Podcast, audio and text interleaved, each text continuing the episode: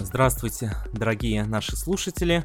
С вами вновь э, подкаст «Беседа о системе образования». Меня зовут Денис Гиряев, и рядом со мной мой соведущий Руслан Саликов. Э, здравствуй, Руслан. Привет, Денис. Тема нашего сегодняшнего эфира – система образования глазами учащихся.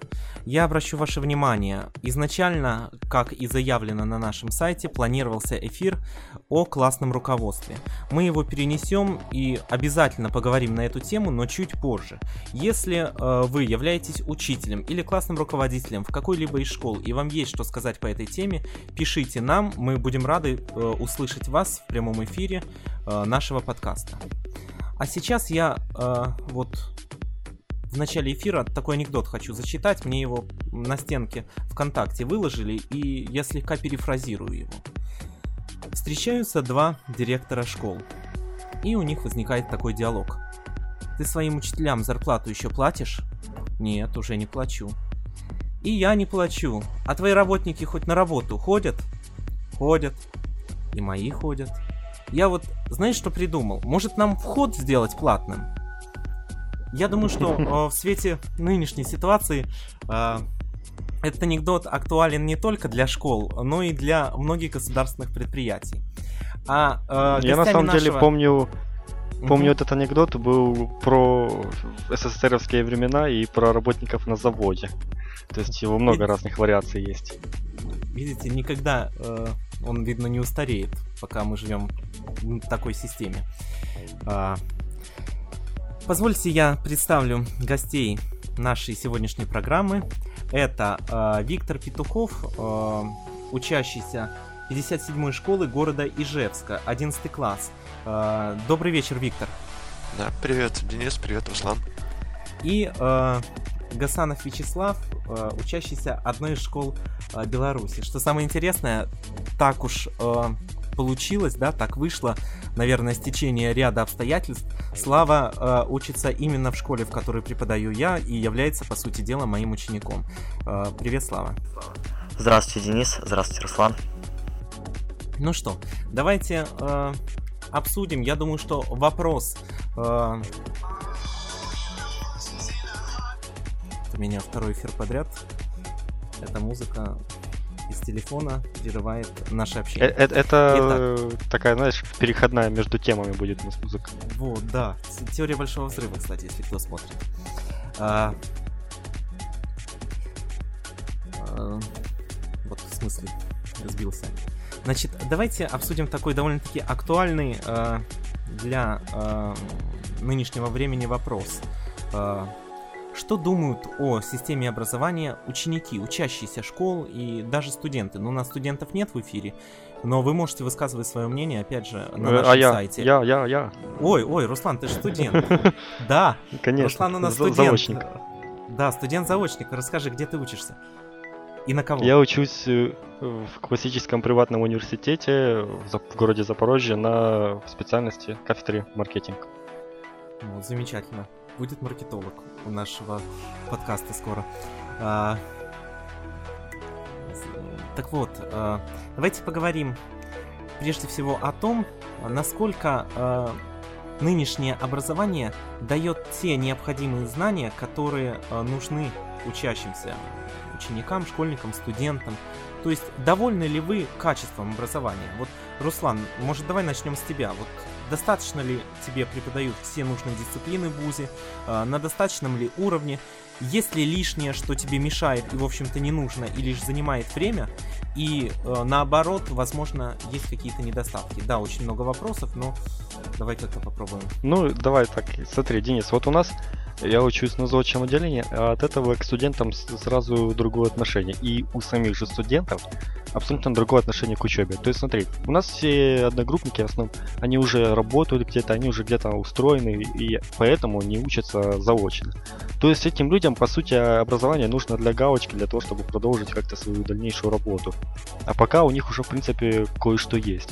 От этого это отлично понимают же так же самые учителя, и преподаватели, и они более снисходительно относятся к своим студентам. Они не заставляют там обязательно выучить от начала до конца весь предмет, поскольку понимают, что выучить его у студентов-заочников просто нет времени и не будет особо большого желания. От того, как бы, я не говорю, что нужно учить рассказывать больше, нужно требовать больше. Это ясно, что никому это не будет нужно. Но так сложилось, что всегда заочное образование, мне кажется, значительно уступает дневному. Поскольку на дневном действительно э, заставляют учить, приходится, и ты мимовольно все это запоминаешь, сидя на многочисленных лекциях, даже если не хочешь это учить, ты просто будешь запоминать по одному и тому же предмету потом термины различные, особенно вот если учить экономические предметы, то есть термины очень часто повторяются по различным предметам, и оно у тебя все это в голове останется в любом случае. Заочников же, конечно, все обстоит э, немного иначе. Ну, насчет того, как преподают, я скажу, что в принципе я доволен тем, что поступил сюда и поступил, заметьте, не в государственный университет, а полностью приватный. То есть, ну, я сначала все узнал про университет, он аккредитованный до 2014 года, а как раз до этого года я уже выпускаюсь. Так что как бы с этим я, я не боюсь. То есть обычно говорят, да, приватный, его могут там закрыть или еще что-то. На самом деле университет с очень отличной базой и насчет того, что закроют его, я про такое не волнуюсь вообще. Вот знаешь, а, я а, в свое время, да, полтора года назад закончил Витебский государственный университет имени Машерова. И, э, в принципе, я доволен, что я там учился. Я учился на учителя математики и информатики. Собственно говоря, я сейчас преподаю математику. Э, но э, я могу заметить некоторые нюансы. Нам преподавал, преподавался ряд предметов, которые в дальнейшем не пригодились, не пригодятся, и э, на тот момент это было пустой тратой времени. В основном это предметы какой-то идеологической направленности. Есть ли вот у вас в частном приватном вузе такое? Ну, частный приватный вуз строит свою программу на основе каких-либо государственных стандартов. Так что программа в частных и в государственных не будет особо отличаться. То есть, само собой, есть такие предметы, которые могут там показаться абсолютно ненужными. Например, э, у нас когда я был на, там, на читке, у нас был предмет э, теория вероятности. То есть такое ощущение, что вот ну, ну зачем? Ну а на самом деле это... А я очень ну, не знаю, польз... теорию вероятности. Да. Пользуются ли маркет... маркетологи такими приемами с теорией вероятности? Я на самом деле не знаю, но мне кажется, это вот правда многие говорили, ну вот зачем оно надо? Но если подумать, то на маркетолога как раз таки в принципе их и специальность состоит в том, чтобы предсказывать будущее, по сути. То есть они должны знать, как продвинуть товар так, чтобы в будущем он приносил доход. И как так, чтобы люди его правильно восприняли. То есть, по сути, мне кажется, даже теория вероятности и там может пригодиться. Мне кажется, что таких абсолютно бесполезных предметов у нас нету. Все каким-то боком поможет и в комплексе весь набор этих знаний будет очень полезен в будущем. А вот э, скажи, пожалуйста, хорошо, а наоборот, э, есть ли э, какие-то дисциплины, какие-то направления, кото- знания по которым ты бы хотел получить, но, к сожалению, программа вуза этого не предусматривает? Ну, на самом деле, когда я учился в колледже, я учился по специальности оценочная деятельность, то есть там оценка недвижимости, земли, и мне очень нравился этот предмет, и я перевелся после окончания на третий курс вот на маркетинг. Здесь э, такого предмета, как оценка, нет вообще, и вот, на чем я сожалею. Но я понимаю, что это не входит никак в программу, и здесь как бы жаловаться не на что. В э, самом большом объеме как раз всяческие предметы со словом маркетинг, то есть там маркетинг экономики внутренней, внешней, и экономика также, макроэкономика, микро. Э, Все довольно-таки в равных объемах, то есть у нас как, как обычно идет у всех, наверняка на одной на сессии тебе первый день у тебя там несколько пар лекций, на следующий день несколько пар установочные лекции, то есть там дают тебе тесты, дают задания, которые ты должен будешь решить на экзамене, и получается еще третий день это уже будет экзамен. То есть дни могут быть разбросаны, могут быть они вообще в разных сессиях, то есть в одной сессии мне вот э, дали лекции все, на следующую через полгода буквально, там почти через полгода, у меня сессия два раза в году, я прихожу и только сдаю экзамен по ней. И самое мне нравится больше то, что э, университет, он очень прогрессивный, он идет много со временем. То есть у нас есть только один предмет, по которому, как раньше, дают задание на дом, которое нужно там написать и принести. Это английский язык.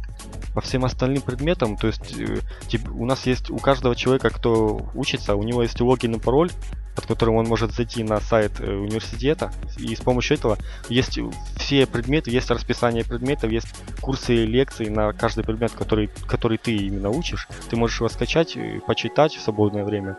И потом приходишь, просто это сдаешь. То есть, по сути, он даже конспекты, хоть и пишем, но я, я их почти не пишу, поскольку ну не надо. Я могу так само просто зайти, почитать, все, скачать лекцию и на следующий день рассказать. Самое главное, мне кажется, на лекциях то, что услышать как-то э, саму суть предмета, услышать преподавателя. А понять, всяческие термины, понять. их просто нужно выучить. Да-да-да, нужно понять, а то, что всяческие термины, их просто надо выучить, это уже нужно учить из лекций. Uh, уже хочется задать uh, массу вопросов просто нашим гостям, но uh, вот вспомнился такой случай. Помню, э, читал такую где-то год назад, читал такую переписку в Твиттере. Если не ошибаюсь, э, переписывался Сергей Кузнецов, это э, вот гость нашего предыдущего выпуска, редактор Hightech Mail.ru, с Аркадием Дворковичем, э, помощником президента Российской Федерации.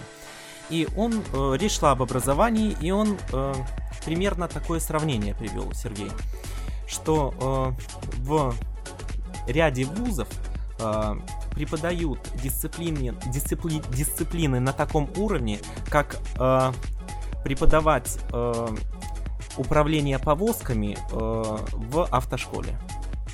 Есть ли вот, как ты считаешь, э, может быть, это в твоем вузе такое, такое отсутствует?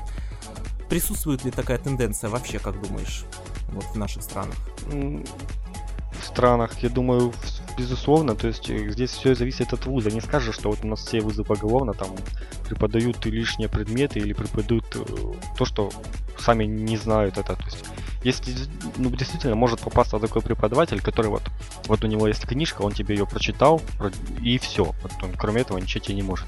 И так само по книжке сверяется, потом проверить тебя. Есть же преподаватели действительно воодушевленные своим предметом, которые могут рассказывать все это от себя, то есть они понимают, что они преподают, для каких целей, и могут именно такие преподаватели могут привлечь к своему предмету. То есть можно самый интересный предмет э, сделать очень занудным и неинтересным, если преподавателя нет желания это все донести до людей. То есть если он просто ходит, выполняет свою работу будничную и все. Э, Согласен, Насчет но... того, как как в нашем вузе, я скажу, что я такого не встречал. У нас, то есть, как бы преподают все, в принципе, как, как надо, в, те, в тему, ничего лишнего. Но это я же говорю, я учусь заочно. Как на дневном отделении обстоят дела, если честно, не в курсе. Но, опять же, а, твои реплики подразумевают э, зависимость э, материала от э, преподавателя. В то же время, чуть раньше из твоих уст прозвучала фраза о том, что программа как частных, так и государственных вузов строится на определенных стандартах, которые, сдают, которые сдаются системой образования или Министерством образования, верно? Возникает вопрос. То есть я, я, я, некоторые я понял, вузы... смотри. Ты понял мой вопрос, ну? Я понял вопрос, то есть смотри, действительно, вот тот же маркетинг, он изучает, как преподнести товар. Вот э, я, я помню, мы как-то переписывали с тобой в Твиттере по поводу фильма «Пираты Кремниевой долины». То, то есть там да, про да. то, как Билл Гейтс и Стив Джобс продвинулись. То есть вот первая была такая сцена хорошая, когда Xerox преподнес своим, ну, то есть какой-то отдел Xerox преподнес своим директорам идею мыши, то есть компьютерная мышь. И они так э, бездарно все это рассказали, что те передавали друг другу мышь, как будто у них, правда, там дохлая мышь на руках была. И все, и на этом идея как бы закончилась. Стив Джобс взял ту же самую идею, но преподнес ее таким образом, что все сказали, вау, это круто. Таким же образом, вот про преподавателей. Материал один и тот же, но его можно преподнести совершенно различными способами. И все здесь уже зависит именно от преподавателя. Верно. Кстати, смотрел этот фильм буквально вчера, не поверишь. А, в очередной раз. А, ну, с вузами понятно. В большинстве своем вузы приходят а, студенты все-таки ради знаний, правильно? Ну, и некоторые ради корочки, но будем надеяться, что большинство все-таки приходит за знаниями, и тут действительно роль преподавателя переоценить сложно. То, переходя к нашим гостям, что же у нас в школах? Давайте поговорим об этом. Вот э, Виктор и э, Слава. Ну давайте, Виктор, вот скажи, пожалуйста, э, вот что ты можешь сказать вообще о э, школе, где ты учишься? Э, достаточно ли тебе тех знаний, которые ты получаешь? Нужно ли еще что-то? Ну, расскажи нам. Так, ну, я учусь в 11 классе. Скажу, что 10 и 11 класс очень отличаются от 9 класса, от 8. Отношение преподавателей там совершенно другое. Ну, то есть и отношение самих учеников к учебе тоже другое. Большинство учеников уже выбрали профессию в 10 и в 11 классе. Вот, ну, так, пожелание вот к системе образования у меня такое. Я бы хотел, чтобы дали возможность в 10 и в 11 классе выбирать предмет, который хочешь изучать больше, который как бы нужен по специальности, то есть э, вот. введение э, жесткого профиля, так? Изучение э, одного или нескольких предметов, скажем, там математика, ну обязательно язык какой-то русский, да, или э, плюс язык иностранный, то есть там, скажем, э, предмета 3 э, на углубленном уровне, все остальные э, предметы э, для общего ознакомления. Я правильно тебя понял? Да, я, по-моему, видел уже это в проекте об образовании.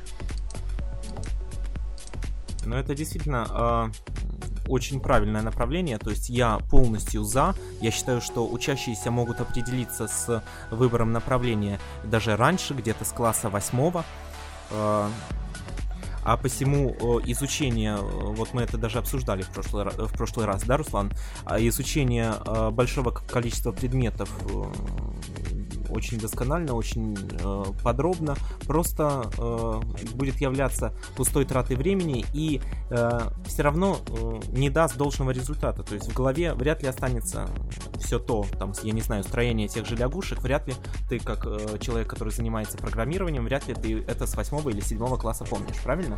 Да, ну, гораздо продуктивнее изучать предмет, который тебе нужен, пригодится в дальнейшем, чем предметы, которые не пригодятся. А как вы считаете, есть ли какие-то э, направления, вот какие-то дисциплины, э, знания по которым вообще не даются в школах, но хотелось бы их получать? Так, ну, программирование, наверное, вот у нас программирование на достаточно низком уровне, это препод... преподносится все.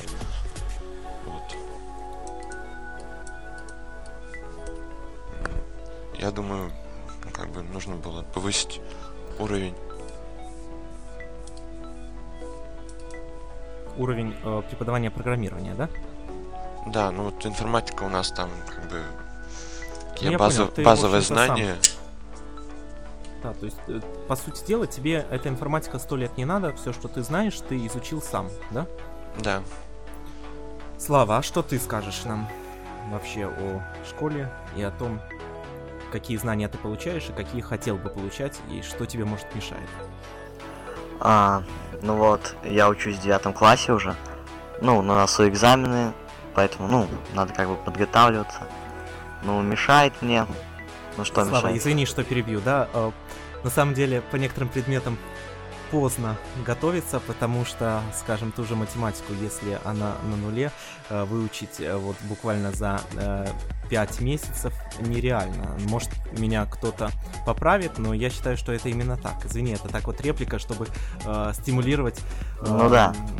твое желание к обучению. Ну, ну да. давай. Ну, некоторые предметы уже, конечно, нельзя подготовить. Ну, конечно, надо стараться там нанимать репетиторов в крайнем случае. А... Ну, да, ну надо как бы слушать нормально, заниматься на уроках, поменьше разговаривать, чтобы все было хорошо. Ну вот, например, предметы, которые нужны. Ну вот, когда я переходил в школу старшую, у нас там информатика появилась как бы. Я думал, во, интересно будет, все такое. Но э, большее время мы изучаем э, то, что особо мне не понадобилось в этом деле. Что еще сказать? А вот э, скажите, вот ко всем вопрос. Э, вот я все ждал, мне было интересно, затронет ли это кто-нибудь или нет. А, вот мы говорим о каких-то дисциплинах, которые изучают в школах, в вузах. А не должны ли э, во всех уч- учебных учреждениях, я бы сказал, даже в первую очередь, наверное, в школах, в некоторых вузах такие знания дают, именно в школах, давать знания по каким-то э, направлениям, важным для жизни каждого человека. Например, кто из нас знает, что такое медицинский полис? Кто из нас знает, для чего и как оформить страховку? У кого есть э, достаточные знания э, по э, системам кредитования э, банков и так далее?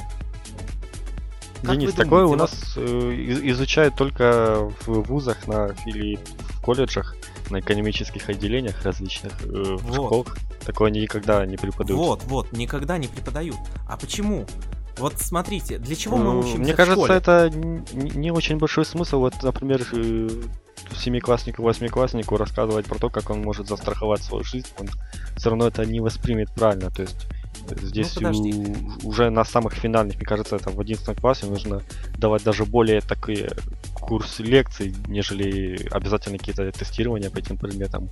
Это просто нужно рассказать, чтобы люди знали. Вот, вот, я про то говорю, чтобы люди знали. И не нужно здесь ударяться в терминологию упростить, максимально упростить, но дать людям знания по вот этим э, действительно нужным вещам, потому что сейчас, э, я уверен, э, большинство взрослых людей, которым по 40-50 лет, ничего не смогут сказать ни по одному из вот озвученных только что мной тем. Я в этом уверен абсолютно. Так почему так происходит? А ведь это необходимые знания для того, чтобы жить, для того, чтобы э, в конце концов деньги зарабатывать. Почему-то э, в школах и в вузах вообще тема денег это что-то такое э, запредельное, и все э, ссылается на фразу, э, которую еще народной мудростью некоторые называют «деньги зло». Я вот с этим не согласен. В школах и в вузах ведь для чего мы учимся? Вот для чего э, э вот Виктор, э, ты учишься в школе? Вот вообще, вот в двух словах, если. Для того, чтобы получить базовое знание по предметам. Хорошо, э, переформулирую. Для чего тебе надо получить базовые знания? Для того, чтобы изучать в дальнейшем профильное знание. Вот, значит... Я понял, да. Денис, Денис идет к тому, что, в общем, для того, чтобы в будущем зарабатывать деньги. То вот, для того, чтобы... Ты же... э, да, я, я бы даже перефразировал, даже не, не просто зарабатывать деньги, а для того, чтобы э, счастливо жить. Для счастья. Ведь, э, согласитесь, не в деньгах счастье, да? Как говорят, не в деньгах счастье, а Ну, если их нету, то счастливым тоже не будешь. Деньги Счастье нам дают не возможности. без денег. Правильно, правильно. Деньги нам дают возможности определенные. И именно возможности нам нужны, ведь нам не нужны эти пачки денег, там купюры, это только э, лишь малое количество людей там собирают и счастливы от того, что у них в банке 6 нулей. Э, на самом деле э, нам всем нужны возможности, которые дают деньги. А о том, как зарабатывать деньги, нас нигде не учат практически. Практически нигде. А ведь об этом нужно бы рассказывать уже начиная со школьных лет. Согласны? Готов поспорить? Да, согласен. Слава. Да, да, тоже согласен.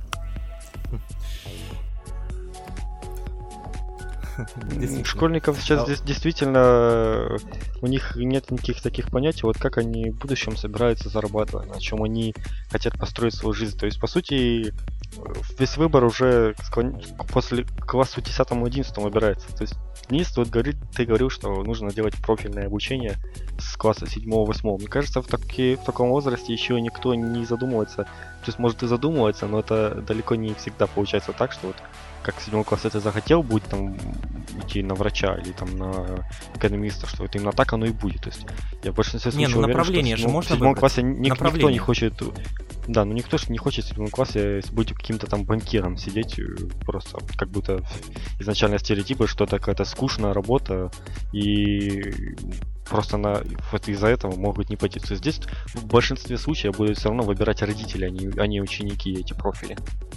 Но вот это уже, э, во-первых, неправильно, это раз. А во-вторых, э, по-моему, способности э, в каких-то направлениях проявляются уже даже намного раньше, чем э, в седьмом-восьмом классе. То есть уже в классе пятом уже можно э, про ученика сказать, у него вот способности там в точных науках, в математических дисциплинах или наоборот э, в гуманитарных, то есть он увлекается историей. То есть направление это можно выбрать, правильно?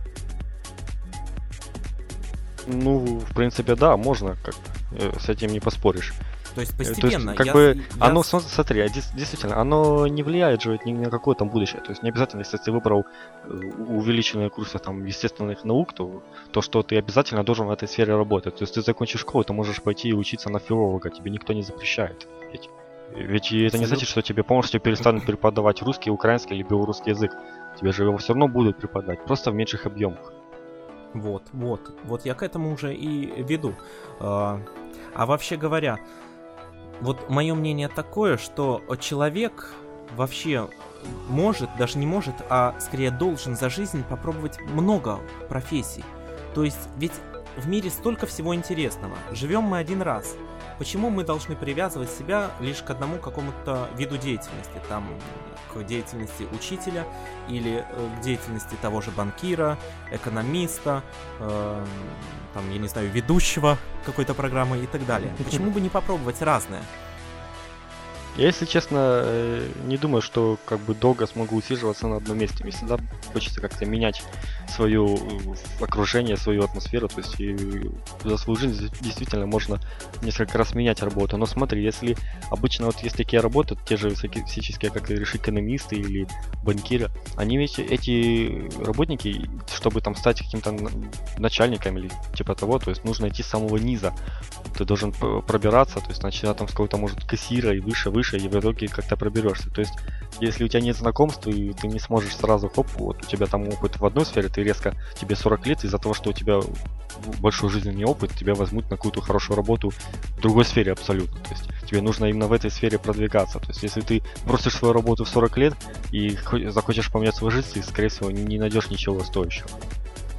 Так, абсолютно верно. А вот здесь уже э, вступает в силу э, сила денег, скажем так, да, деньги нам дают возможности. И если, например, ты хочешь э, попробовать себя в, какой в каком-то еще виде деятельности, тебе могут помочь деньги, не правда ли?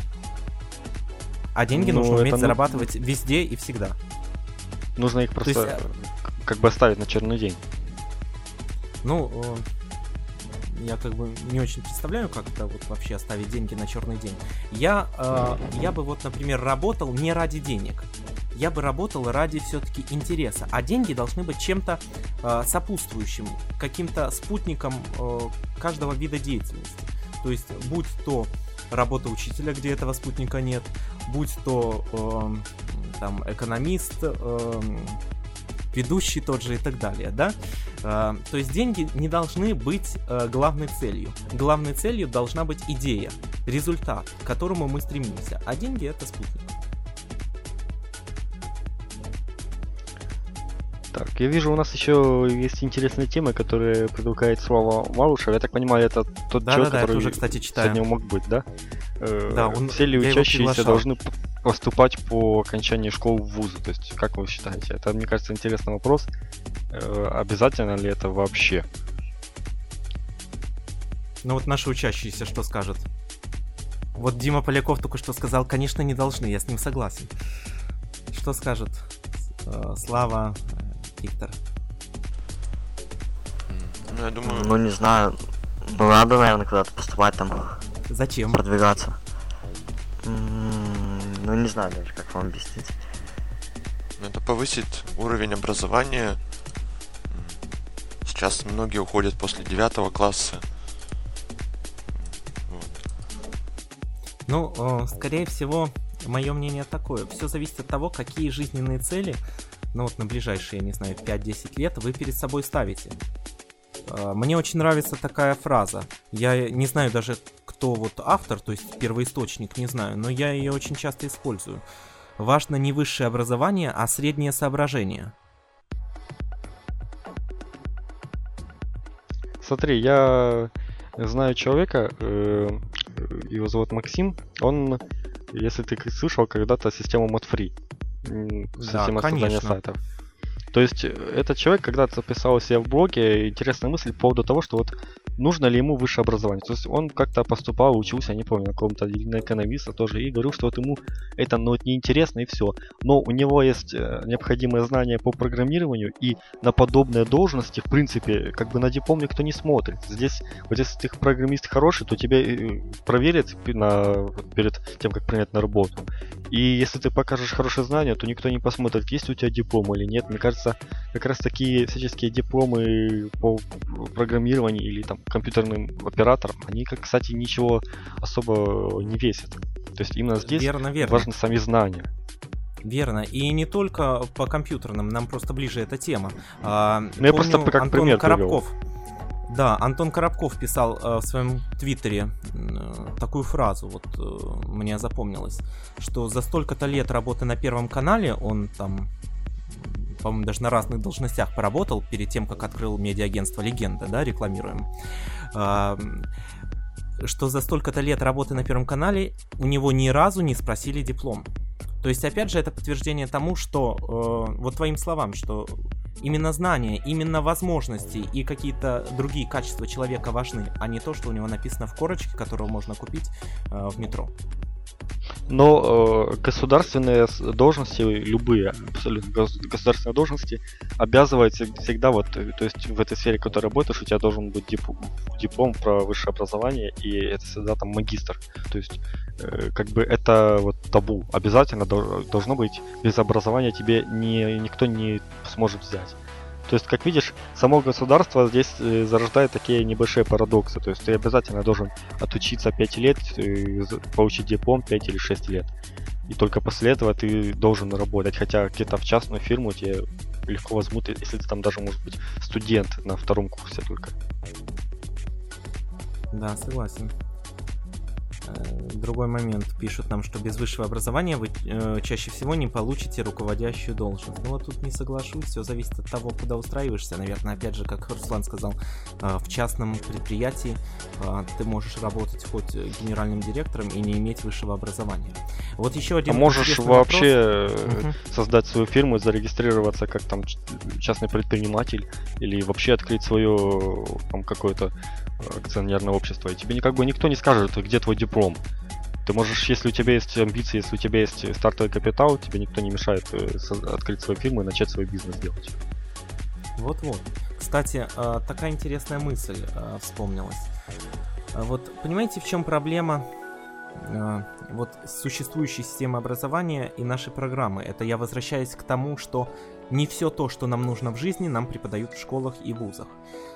Если, скажем, лет 30 назад что говорили родители ученикам, да, своим детям? Ходите в школу, хорошо учитесь, у вас будут хорошие оценки, тогда вы поступите в ВУЗ. А если вы поступите в ВУЗ, вы учитесь там, вы найдете хорошую работу и э, обустроитесь в жизни. И это раньше работало. Понимаете, вот во времена СССР это работало. Но проблема в том, что сейчас родители ученикам говорят абсолютно то же самое, но это уже не работает. Уже давно окончание вуза, даже пусть с красным дипломом, не гарантирует э, обустройство в жизни. В то же время, как э, вот учащийся без диплома, да, вообще не закончивший вуз, или Марк Цукерберг, он, по-моему, даже не закончил, да? Ну, так же самое, как и Билл Гейтс. Да, да. Э, в то же время он может стать успешней, успешнейшим просто человеком. Так да, что вот действительно, вот самый яркий пример времена Гейтс, изменились. Вот об этом человеке, об этом человеке знают абсолютно все. И этот человек, он какой там один из самых богатых человеков, людей в мире. И у него не, не было высшего образования, он не доучился, он бросил свой университет. Угу.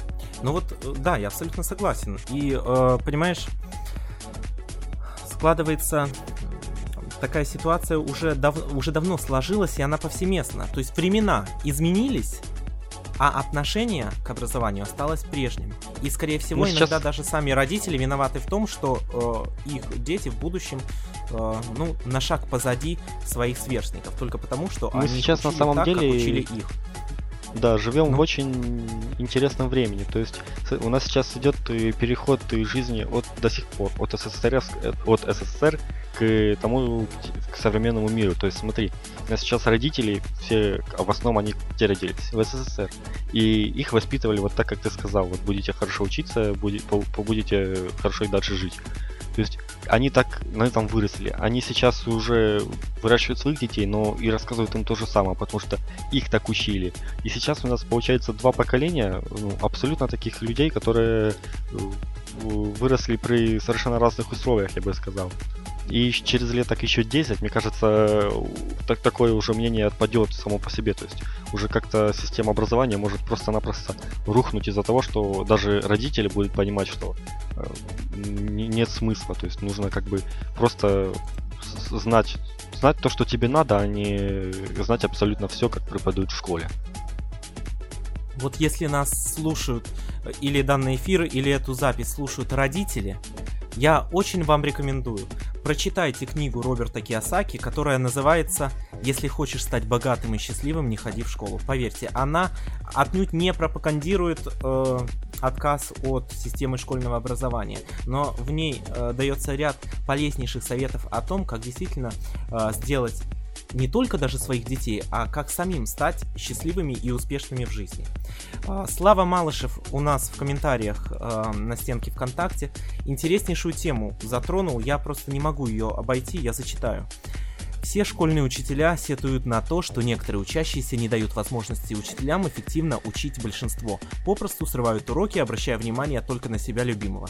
В настоящее время нет рычагов влияния на них. Что об этом думают сами учащиеся? Виктор Слава. Э, Вот действительно актуальный вопрос. Слава, я думаю, понимает, о чем идет речь. Ну что, Ну да. Ну, конечно, класс там может мешать преподавателю там преподавать там, ну, давать детям знания. Но вот в моем классе есть несколько людей, которые почти на каждом уроке орут, мешают там, ну, вам и нам получать знания. Ну, вро- вро- Виктор. вроде все. Да, ну у нас вроде нет таких, кто там срывает уроки, мешает вести занятия, поэтому вроде как все. Но это все зависит, да, от уровня э, школы. То есть, если в Беларуси сейчас, к сожалению, нет профилей, то есть большинство школ общеобразовательные, ну, есть гимназии, но опять же профилей там нет, э, то э, в большинстве школ э, классы формируются абсолютно произвольным образом, то есть нет никакого отбора, и это большой минус. Вот э, мне интересно, вот как вы считаете, э, вот как ученики школ, да, а, Если, например, учащиеся мешают учителю вести урок, что бы вы сделали на месте учителя? Ну, даже не знаю. Ну, если ставить, конечно, двойки там и все такое, ну, вряд ли это поможет. Верно, не поможет. Поэтому, ну, не знаю, это, Но наверное... есть ли пути какие-то? Вот с вашей точки Ну, зрения. Может быть, поговорить с учеником, с какой целью он это делает, что хочет получить от этого. А, ну хорошо, допустим, ты поговорил с учеником, и ученик тебе сказал, мне сто лет не нужен ваш предмет, и я прихожу в школу только потому, что мне так сказали родители. А э, вот мое поведение это единственный повод не скучать. Что тогда? Ну, Тогда с родителями поговорить, наверное. Хорошо. А, Ты поговорил с родителями, и родители сказали, э, вы должны учить наших учащихся, вот сделайте так, чтобы им было интересно и чтобы они учились. Дальше. Я просто моделирую ситуацию.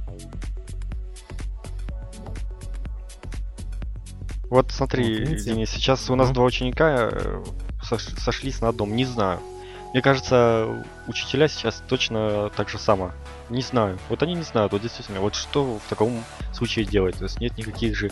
Вот можно там как-то наказать, поставить ту же двойку, накричать, вызвать родителей в школу там. Но это ничего не изменит. То есть э, в дальнейшем все будет так же самое. Если у человека такой тип характера, то есть он, он как бы не, неуправляемый именно вот в таком возрасте, то это уже ничем ты его не изменишь. То есть он в будущем, он действительно, он может стать там каким-то важным человеком, может он будет дальше в университете даже хорошо учиться, но в данный момент он ничего этого не осознает и здесь как бы вариантов по, ну, по сути нету. То есть если бы как-то формировать классы там по профилям, по каким-то, не знаю, по каким-то психологическим типам, я не знаю, как действительно это придумать, но чтобы вот им было интересно и в коллективе, им было интересно так же самое учиться и слушать предмет.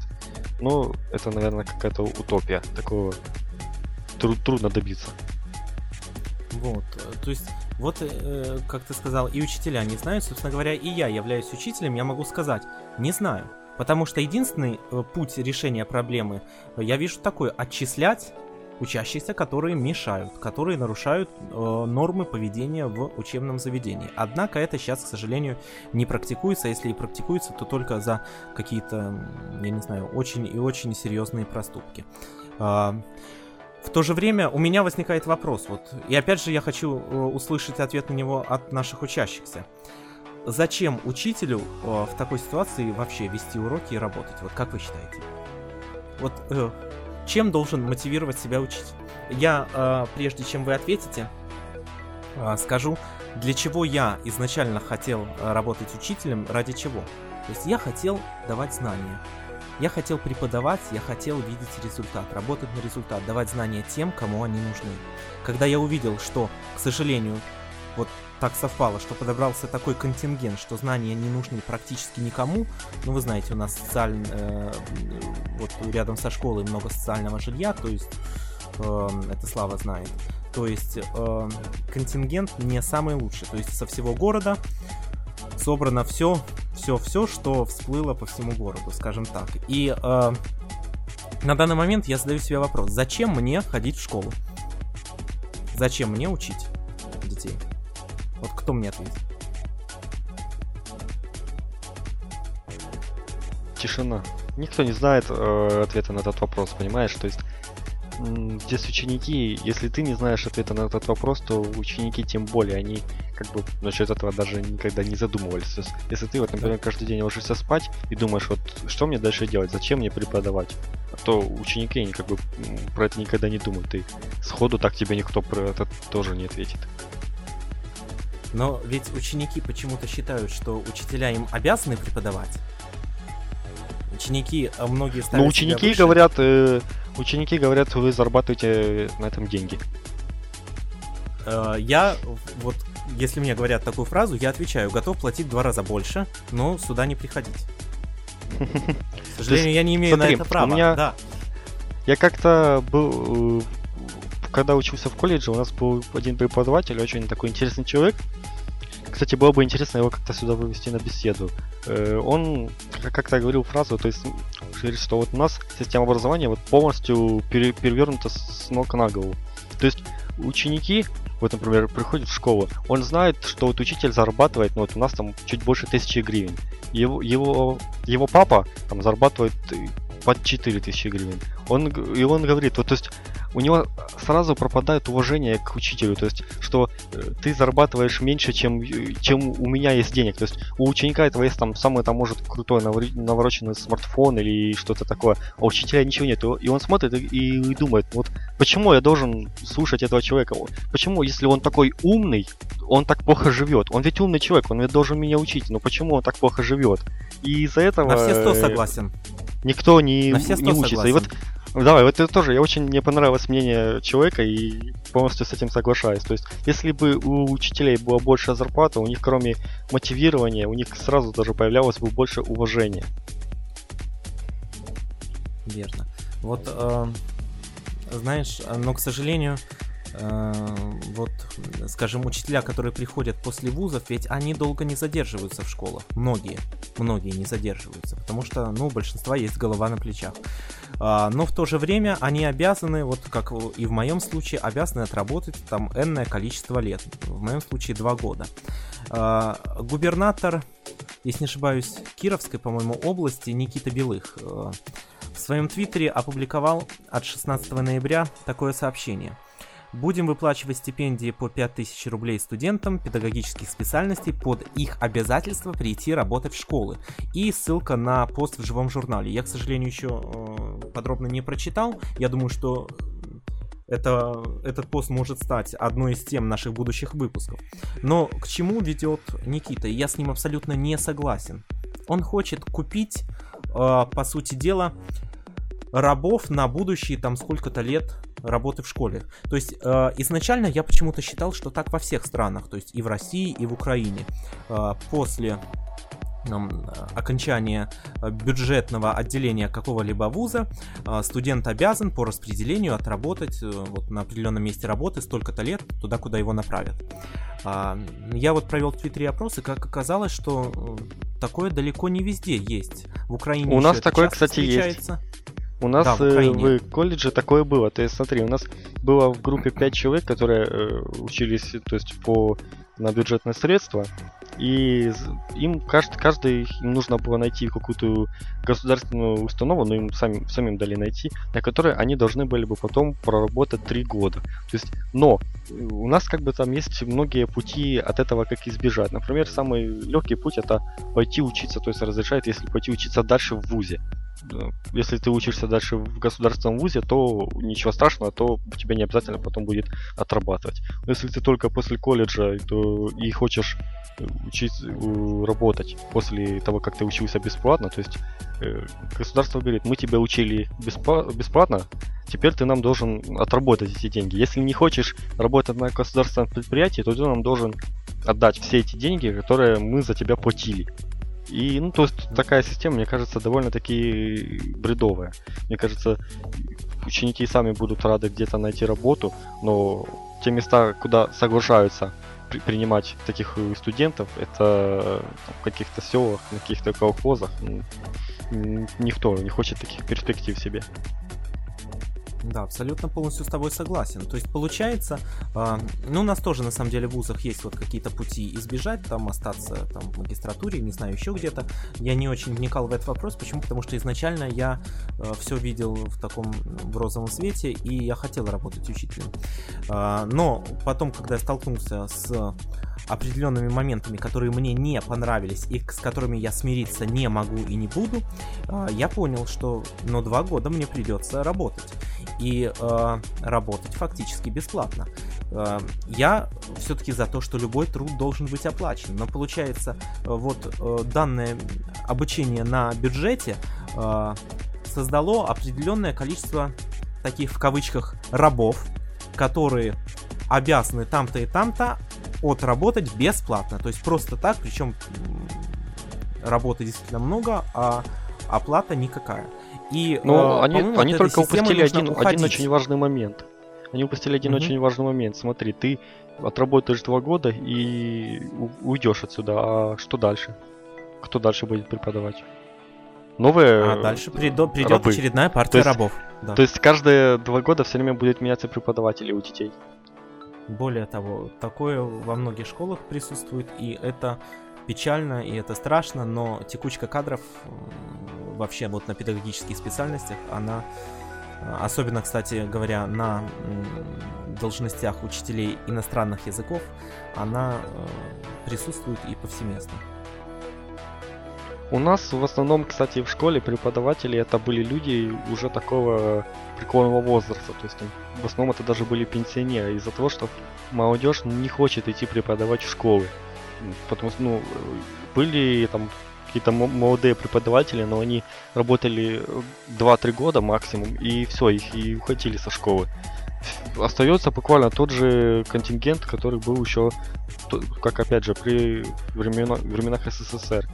И вот, вот. что будет дальше, мне я не знаю, как дальше будет вот э, наши, наши школы жить. То есть, если университеты еще есть, молодые преподаватели, поскольку там, в принципе, в университете зарплата неплохая, работа более-менее, а вот в школе как бы и мотивации ноль, и денег очень мало платят, и как бы то, то как относятся ученики к, этой, к, к самой учебе, это тоже ну, ну никак не мотивирует продолжать работать там. Вот понимаешь, даже э, вот ученики, я тебе честно скажу, с моей, с моей точки зрения, ученики это единственный, наверное, какой-то приятный момент, потому что хоть, ну, иногда, но ты видишь какой-то результат, ты даешь знания, хоть они от них и отталкиваются, но хоть что-то э, у них остается, и это приятно. Но э, поговорим о руководстве. О руко... о, даже я не говорю про вот руководство школ, а выше возьмем управление образованием и так далее. Дело в том, что, ну и в том числе и руководство школ, все они убеждены в том, что они, то есть их работа нужна учителям. Но я, например, считаю, что это я нужен им. И пока они не поймут, что это действительно им нужны учителя, и им нужно э, предпринимать всевозможные меры для того, чтобы учителя оставались и работали с ними, то есть создавать для них условия, все, что им потребуется. Пока они это не поймут, текучка кадров останется. И вот такие рабы будут приходить, отрабатывать и уходить и говорить до свидания. Вряд ли увидимся.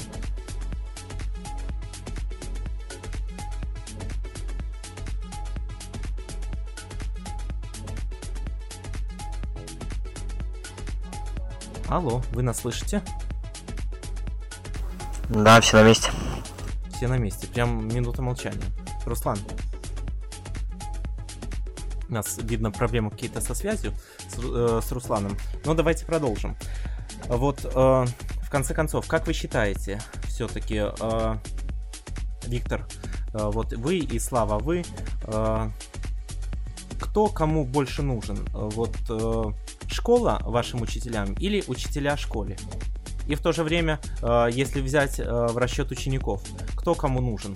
Ученики учителям в первую очередь или учителя э, ученикам? А, ну вот, я думаю, что больше, конечно же, у учителя, ну, нужны школам, так как это, ну, не очень оплачиваемая работа и все такое. И, ну, не супер популярная, конечно, и учителя нужны, конечно. Ну, и ученикам, конечно же, ну, учителя нужны больше. Вот что я думаю. Учи... Э, так, еще раз. Ученикам учителя нужны больше. Да. Угу. А Виктор что скажет нам? Так, ну, по первому, также, я считаю, что учителя нужны школам, а не наоборот. Так, а по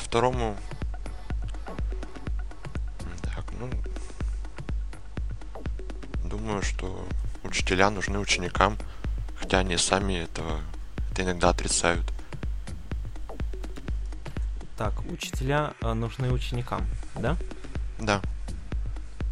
Подожди, еще раз, значит, э, значит, э, твоя мысль, учителя нужны ученикам, и кто кому нужен, школа учителям или ученики школе? Учителя школам. О, школа учи- учителям или учителя школе? Учителя школе. Учителя школам. Да. да. Ну вот, в общем, ты угу. и высказал, в общем-то, мое мнение тоже. Руслан, а ты что считаешь по этому вопросу? У нас снова видно проблемы с Русланом. Не страшно. Ну, э, э вообще говоря... Я, я тут. Э, Руслан, да, на самом деле, ну вот... мне кажется, угу. что в данный момент у нас, конечно же, как ты правильно говорил, нужны учителя школам. Это ну, профессия, которая сейчас мало даже кто на нее учится, мне кажется. И в дальнейшем еще пройдет лет пять так, и действительно будет очень мало даже кто захочет поступать учиться на подобной профессии. И тогда уже даже текучка кадров большая не спасет положение. То есть придется просто будет не текучка кадров, а будет нехватка кадров очень серьезно. И тогда уже Кстати, возможно. Недоборы через... есть во многие педагогические через... вузы. Ну, вот уже, уже это начинается. Возможно, даже не через 5 лет, а через год-два это уже наступит, и действительно тогда уже учителя смогут получить те условия, на которые они заслуживают, которые они хотят получить. Но понимаешь, еще есть такая проблема.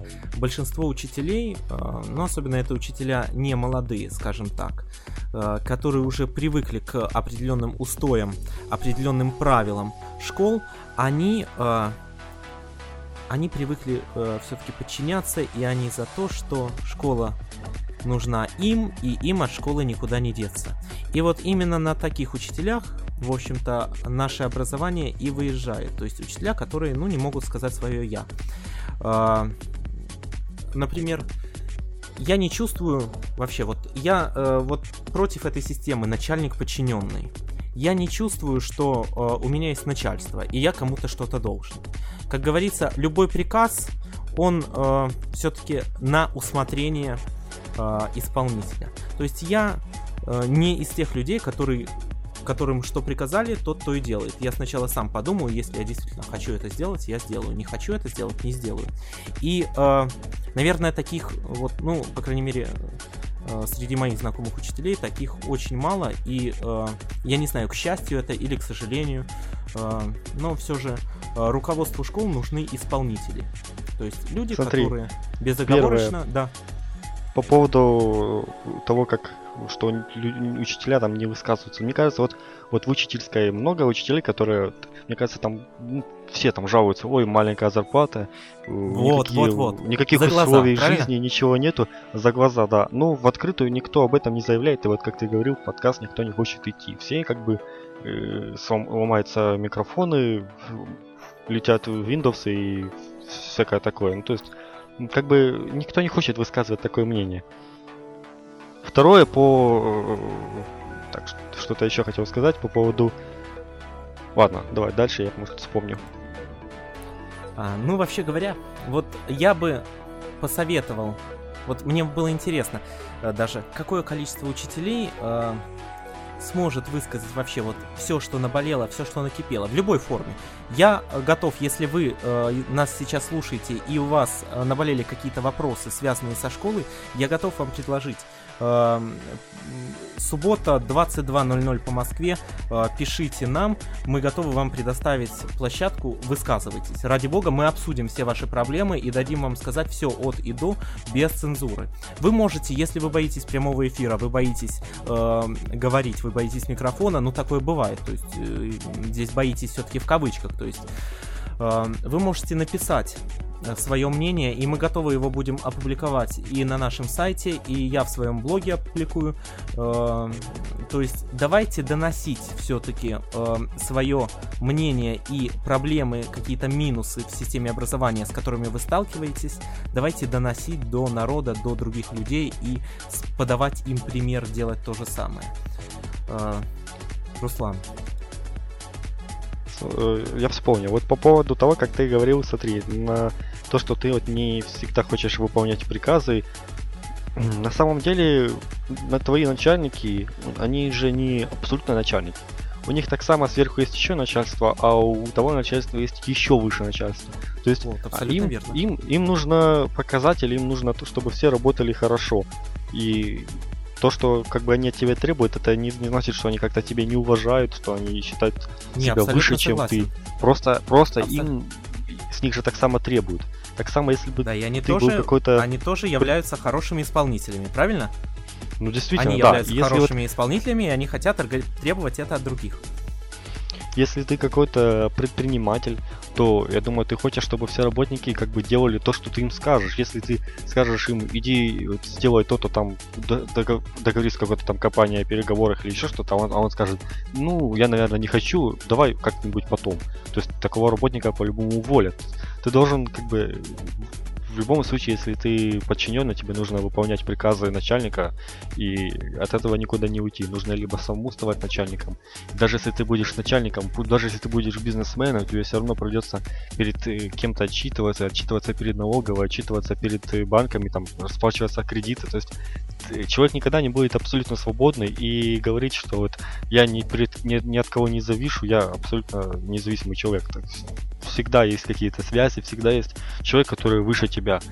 Так же самое ты не можешь пойти в магазин, украсть телевизор и сказать, э, не, я, я не буду за него платить, я, я ни перед кем не собираюсь подчиняться. А кто придумал правило, что нужно платить? Тебя же в тюрьму посадят за такое. Абсолютно верно, Руслан, но... Вся жизнь на этом секундочку. построена.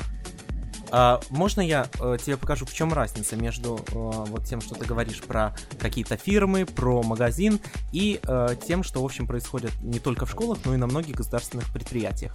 А, элементарный вопрос. Зачем? Представь, приходит работник фирмы, эм, ему дают определенные э, указания сделать то-то и то-то. Он спрашивает, зачем? Ему говорят, ты там получишь такую-то зарплату. И дальше за ним идет выбор. Если его устраивает, предложение. То есть его устраивает, по сути дела, но это я э, все, конечно, утрирую немножко. То есть если его устраивает контракт и условия, на которых он работает, он это сделает, по-любому сделает. Если же э, ему что-то не нравится, он скажет, да зачем мне это надо, я пойду в другую фирму работать и уволиться. Правильно? Правильно. Не со... Но в ну, школах... Правильно, с одной стороны, но с другой стороны. Ты уверен, что все люди способны, такие суперспециалисты, способны сами диктовать условия фирме, говорить, я пойду на другую и не буду вас Нет, работать, мне не нравится зарплата. У 90% людей работают и им не нравится своя зарплата. Но и не обязаны Нет, выполнять хорошо. приказы, потому что у них нет выбора. Правильно, но значит им нужна эта зарплата, потому что они не смогут никуда пойти. Им не нравится, но им она нужна. И, соответственно, вопрос «зачем?» На вопрос «зачем?» ответ находится. Но в школе, э, скажем, если мне скажут, э, что часто бывает, э, вот щ- сейчас, ну, я не знаю, как в каких городах, но у нас есть э, у учителей такая внеглас- негласная обязанность обход микрорайона. То есть учителю дают там дом или подъезд какой-то, и он должен обойти, записать, где проживают какие дети, э, какие-то данные о них собрать, где они учатся, сколько им лет, так далее и тому подобное, данные о родителях. И я спрошу, зачем? Зачем мне это надо? И ответа на этот вопрос я не найду. Вот в чем разница. Там Ну, я помню, ты, выбора. ты, по-моему, в блоге про это писал, выбор просто есть. потому что я, я- я помню эту мысль, как ты говорил про то, что ты обходил э, дома, но ты там, по-моему, в, в итоге там что-то ни- ничего не сделал. Чем вообще все закончилось? Но все закончилось тем, что я думаю, что к этой теме э, мы еще вернемся не раз, в смысле в школе, то есть ко мне с этой просьбой обратятся. Ну, дай бог, чтобы этого не было, конечно. Но в итоге просто я не нахожу причин это делать. Ну, в принципе, логично. Какое это отношение имеет к преподавательству? Вот, во-первых, никакого. То есть за это э, увольнение последовать не может. Хотя, с моей точки зрения, я могу сказать, давайте э, полюбовно, вы меня увольняете, и все будет хорошо. То есть я Ну, не на- это нельзя, потому что, да, э, распределение, то есть контракт на два года по распределению, я обязан отработать их, и вот только это ступор как эм, со стороны рекламодателя, так и с моей стороны э, в данном случае. Ну, ты понял мысль. Ну да, пон- понял. В принципе, да, в школе как бы не всегда тебе дают такие логические приказы. То есть, если ты работаешь на государство, то будь готов ко всему, я бы так сказал. То есть могут тебе давать абсолютно начальники различные такие указания, которые не, не относятся к твоей работе, но ты должен их выполнять, потому что это твой начальник. И все. В принципе, если ты работаешь в частной фирме, то на тебя как бы возложили обязанности, и ты их должен будешь всегда выполнять. Мне кажется, там редко, когда тебе, если тебе и предложат что-то там сделать немного такое от тебя отдаленно, то мне кажется, тебя за это по-любому доплатят, скажут там, если там человек заболел, вот подмени его ненадолго там, то, э, мне кажется, никто не будет против, тебя за это еще доплатят, и никто не будет тебе таким указательным тоном говорить, это вот срочно обязательно так, так сделай, и все. Вот-вот, знаешь, у меня вспомнился другой случай. А, ну давайте я, если вы не против, буду говорить так более абстрактно. Почему? Потому что э, разные ходят разговоры и слухи, и, собственно, э, региональная принадлежность к делу не имеет отношения. Во многих э, школах учителей во многих регионах, во многих школах отправляют на так называемые сельхозработы. То есть, что это такое? Я не знаю, как в России, но в Украине и в Беларуси, я знаю, это есть. Я думаю, что в России во многих регионах, возможно, не в Москве, это есть. Учителю говорят, э, вот, или работнику школы, там, не обязательно учителю, значит, ты в такой-то день, например, суббота или воскресенье, в такое-то время едешь туда-то, туда-то, там тебе дают задание, ну, что это за задание, там, какое-нибудь что-нибудь с картошкой, с морковкой, я не знаю, по каким-нибудь э, полям ходить, что-то делать, и э, мы тебя вознаградим, да. К чему сводится вознаграждение? Ну, как правило, это либо отгул, либо э, какая-то небольшая э, премия. Ну вот в данном случае, в этом году... Отказаться возможно? А, но я отказался. Понимаешь, и э, потом, когда объявляли вот это вознаграждение, которое э, последовало э, для тех учителей, которые э, работали, я, знаешь, вот я послушал, и я подумал, Ё-моё, как же хорошо, что я э, отвязался от этого. Получить 2 доллара за день я готов заплатить 20, но не ехать туда. Получить 2 доллара за день работы в как, я не знаю, там, на холоде, на ветру, но это не дело. Понимаешь? Я считаю, э, вознаграждение вообще э, за любую работу должно оговариваться изначально. Только тогда можно э, вести речь о том, что человек будет это делать или не будет, и почему он не будет. А если, э, как у нас, вы сначала сделаете, а потом, ну, мы вас вознаградим, может быть, да, то э, и желание работать у человека не будет. Э, мне кажется, обычно это такие работы вот должны проводиться на условиях предо- предоплаты. То есть тебе отдали деньги, говорят, сделай это. То есть попросить просто как бы как просьба, но и в то же время и, и тебе за нее заплатят. И никто не будет против сделать немного, немного дополнительной работы, то есть если тебе за нее доплатят. Ну да. А, ну, вообще говоря, а, я немножечко вот с этой мысли, конечно, сбился. То есть я хотел еще э, вот ряд соображений высказать. Но э, вопрос э, вознаграждения, вопрос оплаты учительского труда, это действительно глобальный вопрос, и который достоин отдельного обсуждения. Я так считаю. А мы с вами в эфире уже более часа. Друзья, я предлагаю заканчивать. Ну, в принципе, да, думаю, как видим, у нас тем мы буквально неисчерпаемы. То есть можно говорить еще было бы очень долго, но думаю, устанем мы, устанут слушатели, и через две недели мы обязательно продолжим. Обязательно. Спасибо всем большое, Виктор. Спасибо большое, что пришли. Слава, спасибо большое.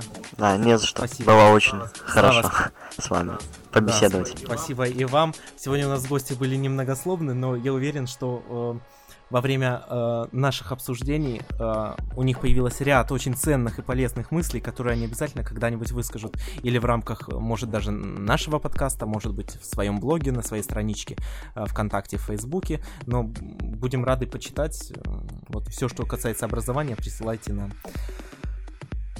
С вами были Денис Гиряев и Руслан Саликов. Э, до встречи через две недели.